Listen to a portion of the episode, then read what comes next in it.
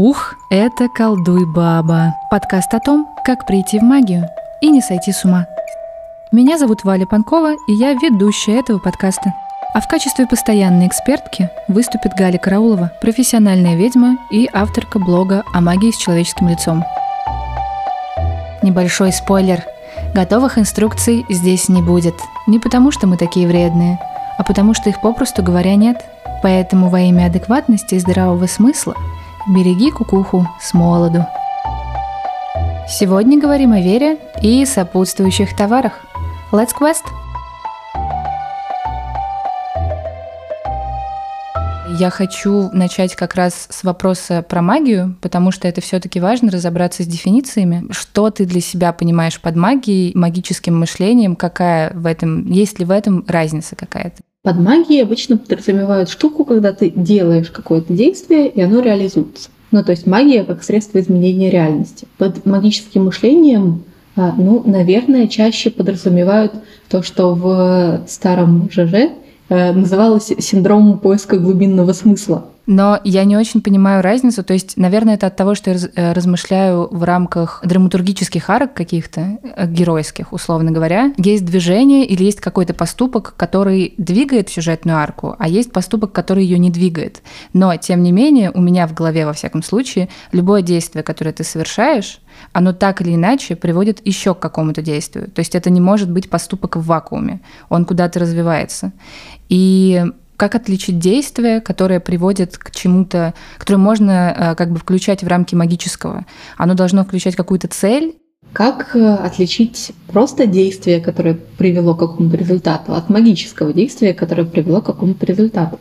Ну, то есть мы э, не начинаем упоминать магию тогда, когда человек, ну там, не знаю, захотел поехать в отпуск, пошел на сайт, купил билеты в отпуск и поехал в отпуск. Вот когда мы вообще заводим речь о том, что, ну, наверное, это магия какая-то. Когда человек пришел к своей цели какими-то неявными путями, не строил карьеру вертикальную, а сначала будучи менеджером, а потом middle менеджером, а потом топ менеджером, э, и вот, значит, пришел к успеху а, например, совершенно случайно, не знаю, а, работал дворником, а потом на какой-то вечеринке встретил чувака, которому вдруг понадобился человек, именно его мышление, и он такой типа, «А давай сделаем тебя топ-менеджером. Ну, условно говоря. То есть, когда путь к цели, он какой-то как бы, ну вот, не очень-то линейный. Ну, то есть мы вообще говорим про магию, когда у нас что-то случается не очень линейно. Соответственно, мы не можем себе это объяснить какими-то понятными для нас KPI, э, планами, и вот это вот все. Может ли человек совершить поступок, который является магическим, но при этом не знать о том, что он магический, например? Конечно, может. Ну, то есть, когда у него есть какое-то намерение, ну, потому что, опять же, что такое магия? Магия — это умение входить в контакт с чем-то большим, чем ты. Мне кажется, что э, в тех ситуациях, когда вот с человеком явно происходит что-то магическое, при том, что он это таким не подразумевал, скорее всего, у него есть какой-то зов в этой ситуации, и у него есть контакт с вот этим большим, которое его, которое может откликнуться на этот зов его куда-то привести. А обязательно верить во что-то большее? Как это работает? Слушай, все люди верят во что-то большее. Если человек говорит, что он абсолютно рациональный и не верит ни во что большее, он пиздит. Окей, в этом есть рациональное зерно, согласна. Опять же, к разговору, например, о репрезентации себя как человека, который связан как-то с магическими практиками или изучает магические практики. Первый вопрос, который тебе задают, он про веру. Ты в это веришь? Мне кажется, что на эту тему была совершенно прекрасная цитата у Пратчета, которую все и так без меня знают, и я ее не помню наизусть, не приведу точно, но вот что-то про то, что э, спрашивать ведьму про то, верит ли она в богов, но это примерно так же абсурдно, как спрашивать среднего человека, верит ли он в кухонный стол. Ну, то есть, как бы мы не ходим вокруг кухонного стола с поклонениями, причитаниями типа «О, великий стол, спасибо за то, что ты делишься с нами своей мудростью и устойчивостью». Ну, мы просто в курсе, что он там есть. Вот там кухня, там стоит кухонный стол. Нам не нужно в него верить. Это прикольно, потому что стол — это все равно что-то, о чем мы договорились. То есть мы договорились о том, что есть штука, у которой четыре ноги, у которой есть поверхность.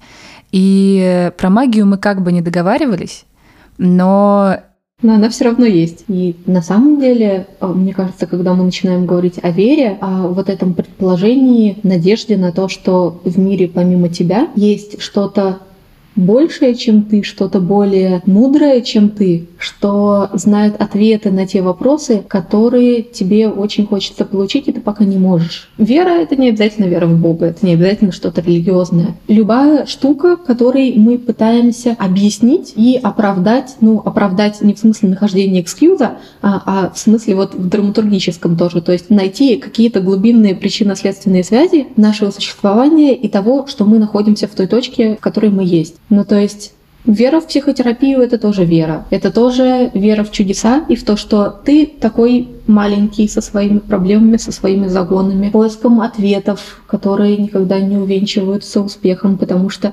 на э, каждый полученный ответ возникает сразу три новых вопроса. Вот где-то там, где-то вокруг тебя такого маленького ищущего есть что-то большее. Например, психотерапия.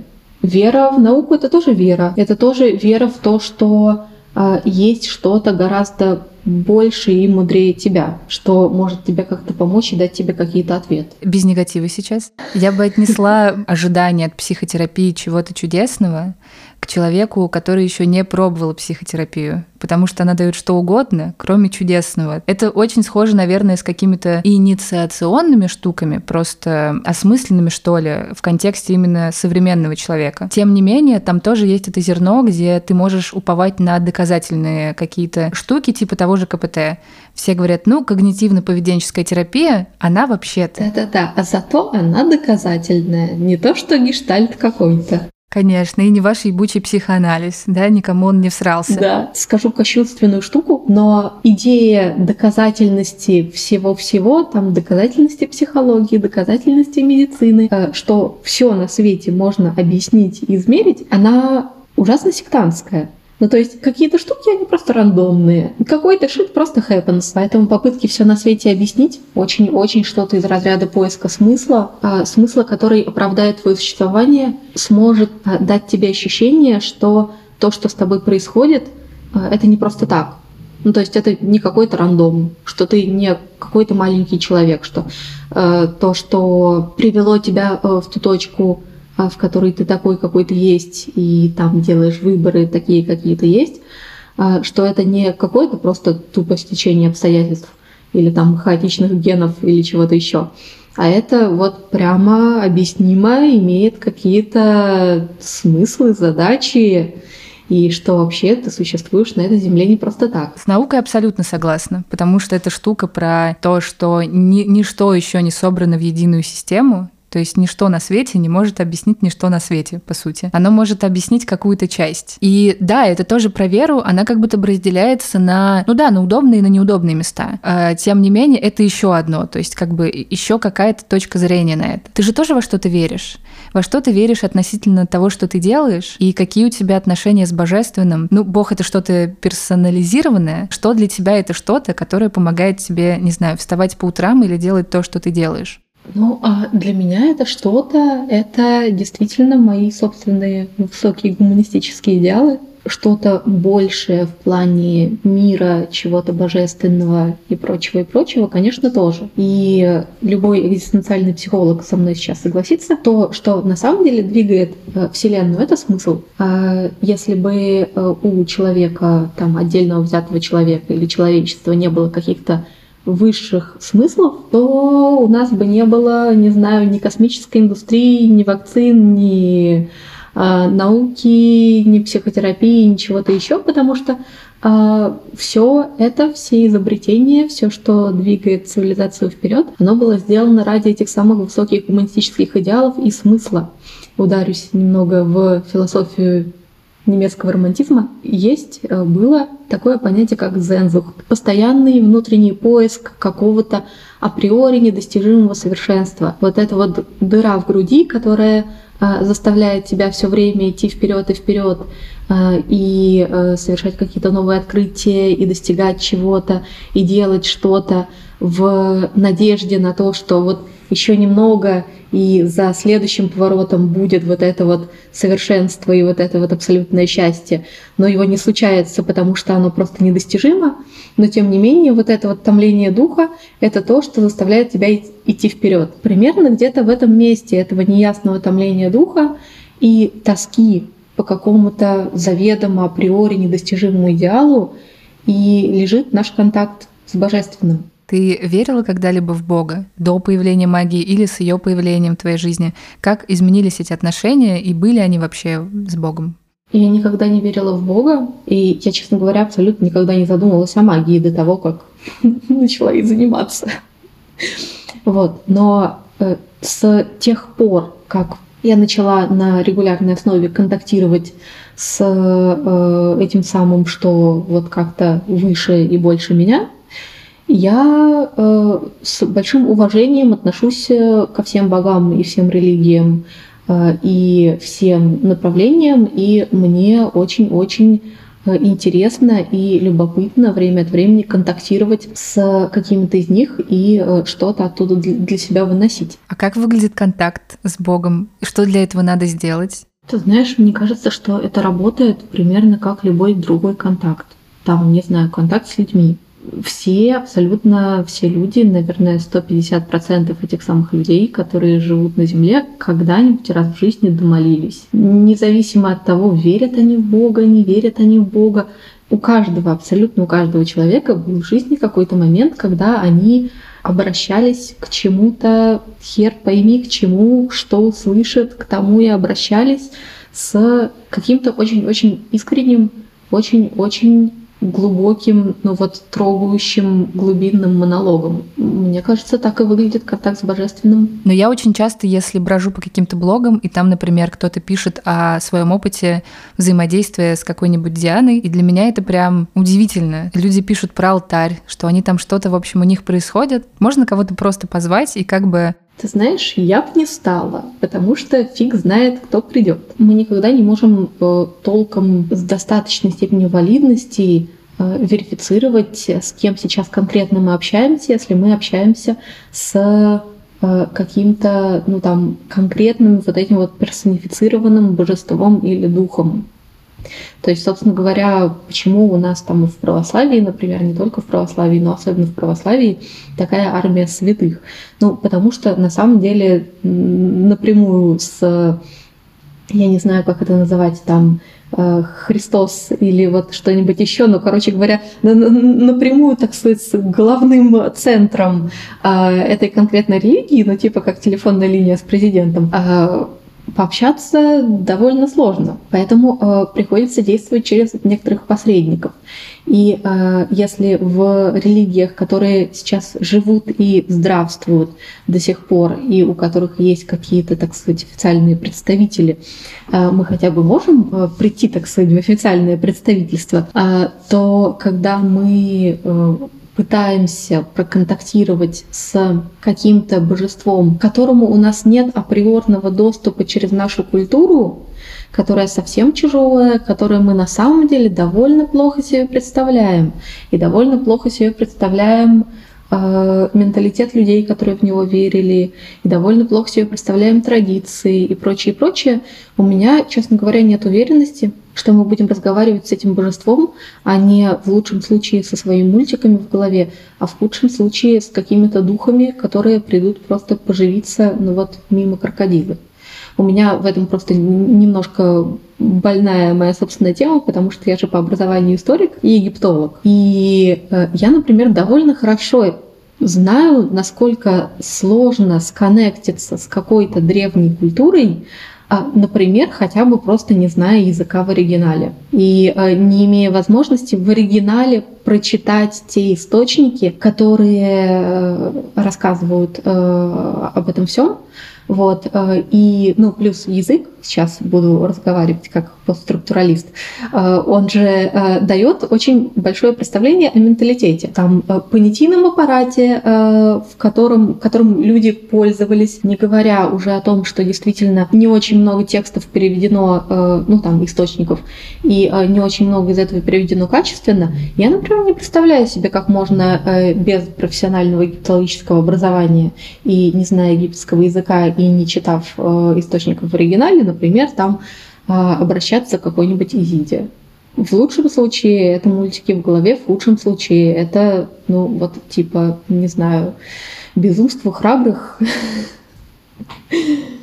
Вообще нет, получается, способа отличить э, с божественным ты сейчас общаешься или с каким-нибудь духом, который мимо проходил. То есть это как бы что-то открытое, в которое может кто угодно зайти и начать с тобой беседу, если мы не про мультики в голове. Да, конечно. Как-то опасно звучит. Да. Какие должны быть бенефиты, чтобы ты пошел на это? Мне сложно представить, что это должно быть. Мне кажется, что это всегда, ну, если мы говорим про э, всякое опасное обращение со всякими духами, э, это всегда э, желание почувствовать себя не одиноким во Вселенной, желание какого-то смысла твоего существования, ну, там, какого-то подтверждения своего величия, подтверждения того, что ты особенный, того, что тебя слышат.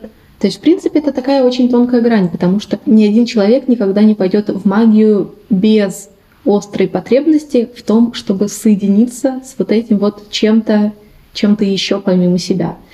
С другой стороны, если слишком сильно хотеть этого, и если это затмевает тебе э, все рациональное мышление, э, то это становится очень опасным.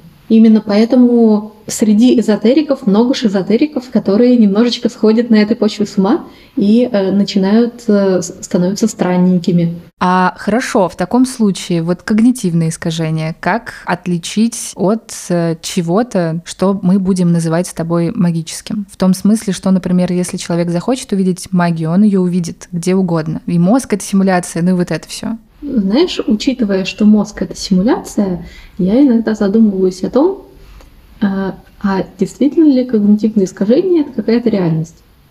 Ну, я сейчас объясню, что я имею в виду.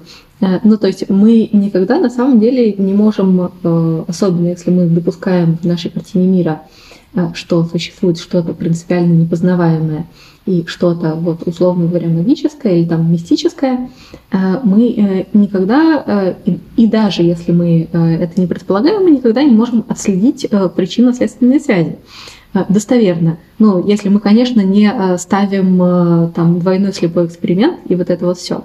Там популярный пример с когнитивным искажением из серии, что а, вот там э, ты никогда не замечал э, на улицах очень много белых БМВ, но как только ты задумался о белых БМВ, там, например, начал себе присматривать такую машину, ты резко стал э, видеть повсюду на улицах эти самые белые БМВ. А, и вот такая штука из серии «Не думай о белом медведе», она, по-моему, очень часто приводится в примерах таких практически азбучных на э, всякие там confirmation bias э, и прочее. Э, но мы же тут не можем на самом деле отследить причинно-следственную связь. То есть это будет примером confirmation bias только если мы, опять же, предполагаем, что мы, мы никак не можем это измерить, мы можем только предположить, что э, этих самых белых BMW вокруг этого конкретного человека и так было достаточно. Просто он их почему-то не видел. А это, честно говоря, довольно сильное предположение, э, особенно в рамках доказательной науки. Ну, то есть, как бы, получается, что э, весь эксперимент в данном случае строится на очень-очень э, большом предположении. А если мы это не строим на очень-очень большом предположении, то мы и не можем никак отследить, э, были эти машины вокруг этого человека или не было. И на самом деле он начал их замечать, э, потому что он там настроил свой мозг, и мозг начал искать подтверждение чему-то, или потому что он настроил свой мозг, и действительно этот мозг там подсознание начало его приводить в те места, где этих машин резко больше. Или синхрония, например. Или синхрония.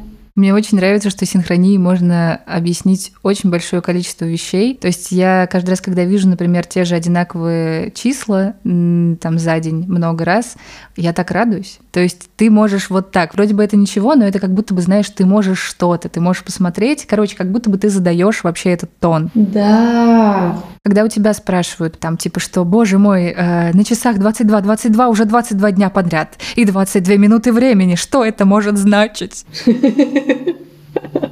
Я всегда на это отвечаю, что это ничего не значит, это просто признак того, что ну, вот ты находишься в потоке, и как ты с этим потоком двигаешься. С другой стороны, всегда в вопросах всевозможных знаков а, имеют приоритет личные наблюдения эмпирические. Ну, то есть, если э, ты пронаблюдал эмпирически, что вот там ты видишь на часах одинаковые цифры, а потом на следующий день у тебя каждый раз случается что-то хорошее, или ты видишь на часах одинаковые цифры, а потом на следующий день у тебя всегда случается жопа какая-то, а то значит это уже какой-то индивидуальный знак, которым э, тебе э, мироздание подсказывает какие-то штуки. Вот у меня, например, есть клиентка, э, которая, э, для которой вот если э, участились вот эти вот синхронии, то э, для нее это верный знак, что скоро произойдет какая-то жопа. Ну, не такая гигантская жуткая жопа, а, короче, что-то мелкое бытовое, ну, вот начнет разваливаться, гадалки не ходи.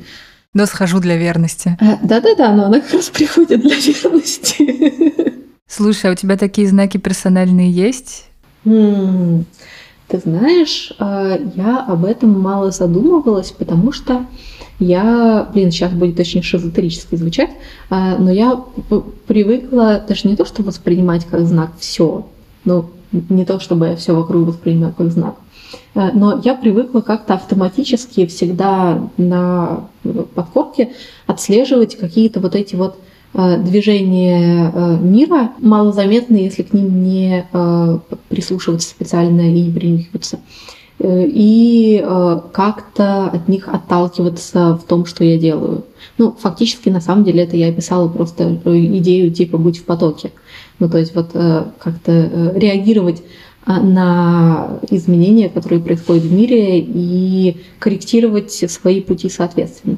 Поэтому, ну вот каких-то прямо отдельных знаков, типа вот каждый раз там, не знаю, я вижу белку на дереве, когда пью утреннее кофе, и значит потом э, мне позвонит мой бывший.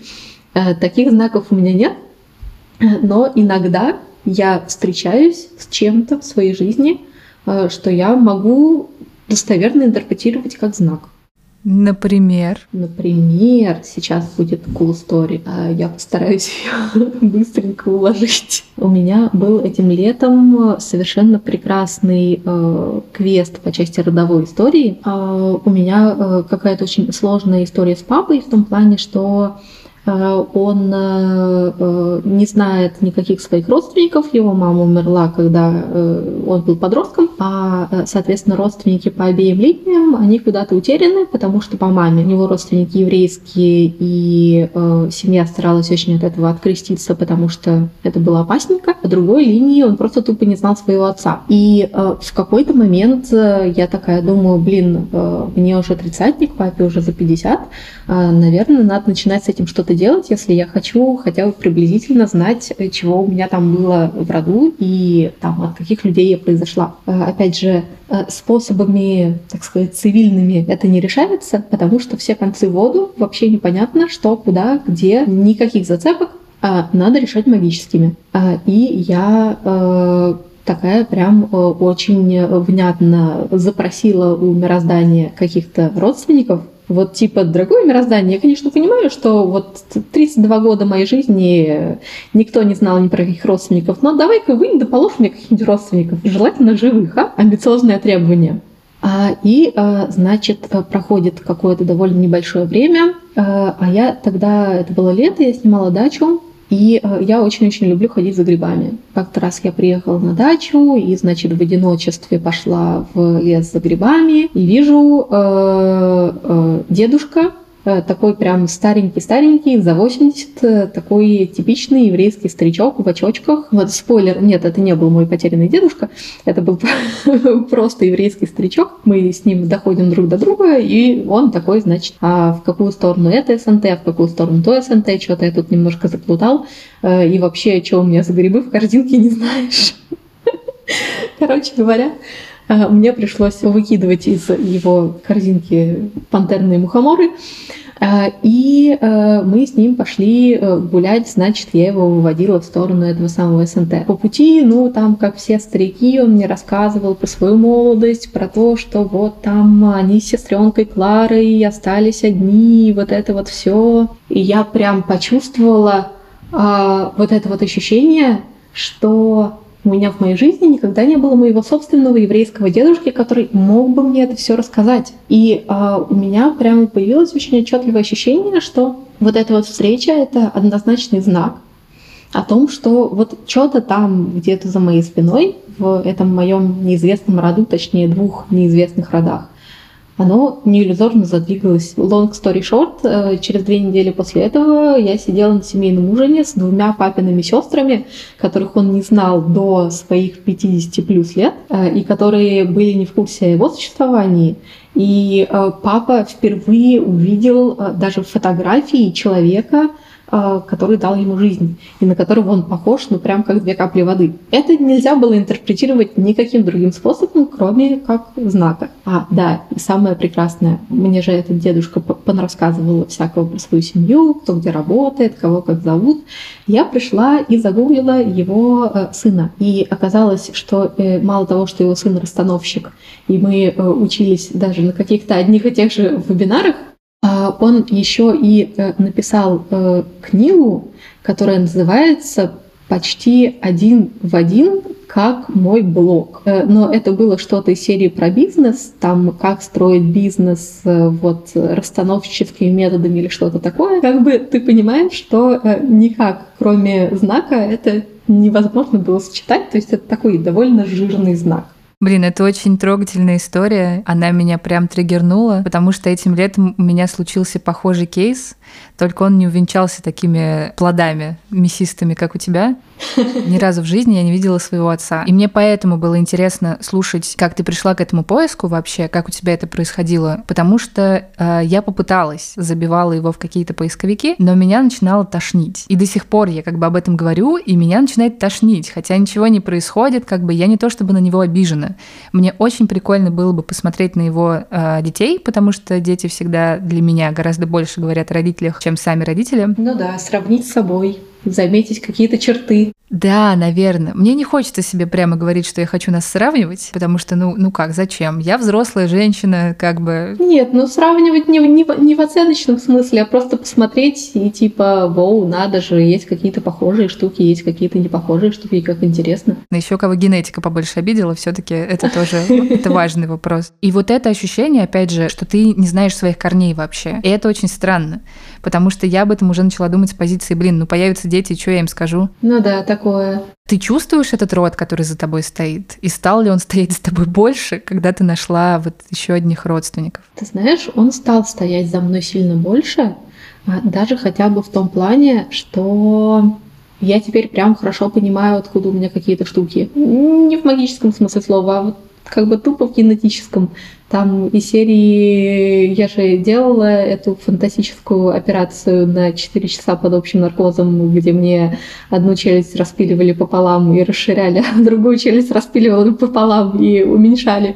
Э, вот, и я обнаружила, а, от кого у меня такой прикус. Вот просто буквально это ощущение, откуда что берется, очень освежает. А, к вопросу о смысле и о том, насколько важно каждому человеку понимать почему он такой, какой он есть. А как раз вот это ощущение, что за мной стал какой-то дополнительный род, вот именно его я как раз почувствовала тогда, когда я встретилась с вот этим вот дедушкой. Совершенно парадоксально, несмотря на то, что он, ну, мы, мы не родственники, мы не имеем никакого отношения друг к другу, но именно тогда я прям физически не знаю, спиной почувствовала, что за мной встал еще один род, которого раньше там не было. Блин, дедуля прям как сказочный проводник вообще. Скажи. Каноничный просто, абсолютно. абсолютно. Я, знаешь чего? Я все-таки доебусь до тебя. Ты можешь описать, допустим, в паре предложений штуки, в которые ты веришь? Я верю в то, что э, в каждом человеке действительно есть э, вот эта вот Божья искра, и вот этот вот э, маленький канальчик, не знаю, радиолокатор, что-то такое, что связывает его с божественным, любым божественным, что бы мы под этим словом не понимали. Я э, верю в то, что э, каждый человек становится счастливее и как-то наполненнее и ощущает себя более цельным тогда, когда он с этим радиолокатором или канальчиком или этой Божьей искрой в контакте. Примерно такие у меня отношения с этим. Очень э, рациональные, добрые. Это круто. Спасибо тебе большое за эту беседу. Мне очень было приятно. О, мне тоже очень-очень. И до новых встреч, очевидно. Ну что же, вот и все, дорогие зрители. С вами был подкаст «Колдуй, баба». Над этим выпуском работали помимо нас с Галей самые терпеливые на свете иллюстраторка Нина Шибалкина и композитор Влад Степанов.